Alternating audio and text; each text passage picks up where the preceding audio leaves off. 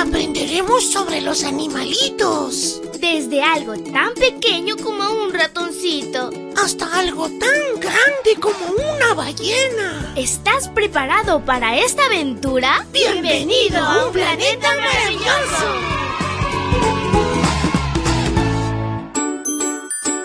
Hola, hola amiguito y amiguita, que tengas un lunes súper genial de bendiciones a montones. Te saluda tu amiga Linda.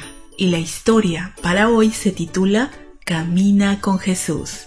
El versículo se encuentra en Efesios 5.1. Búscalo en tu Biblia y lo lees junto conmigo. Dice así, ustedes como hijos amados de Dios procuren imitarlo había un granjero en Inglaterra que tenía muchos gansos. Una primavera, sin embargo, su gansa favorita enfermó y murió antes de haber empollado su nido de huevos. Cuando el granjero descubrió lo ocurrido, los huevos llevaban varias horas sin calentarse.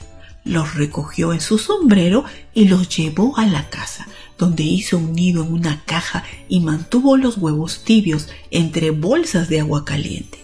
Durante cinco días cuidó de los huevos, girándolos de vez en cuando, tal como lo habría hecho su madre con el pico.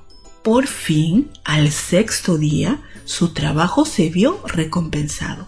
Nació un pequeño ganso. El granjero veló y esperó, pero los demás huevos no incubaron. Como lo primero que vio el pequeño ganso fue el hombre, dedujo que el granjero era su madre.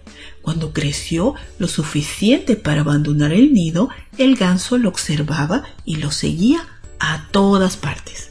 Cuando iba a la ciudad, el ganso caminaba detrás de él por las tránsidas calles.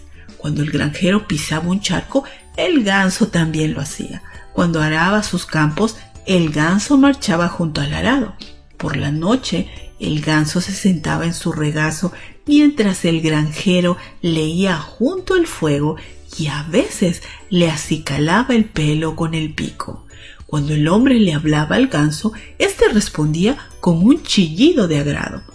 Aquel ganso quería tanto al granjero que deseaba estar siempre con él, incluso quería ser como él.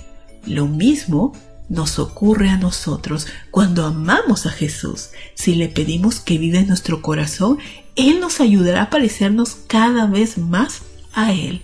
Pídele hoy a Jesús que te ayude a ser como Él. Querido Jesús, queremos pedir tu ayuda y parecernos cada día más a ti. Te lo pedimos.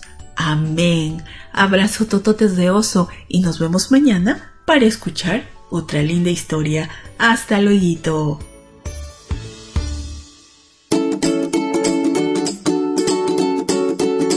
Sigamos aprendiendo sobre la creación de Dios, los animales y todos sus misterios. Volveremos pronto con un planeta maravilloso.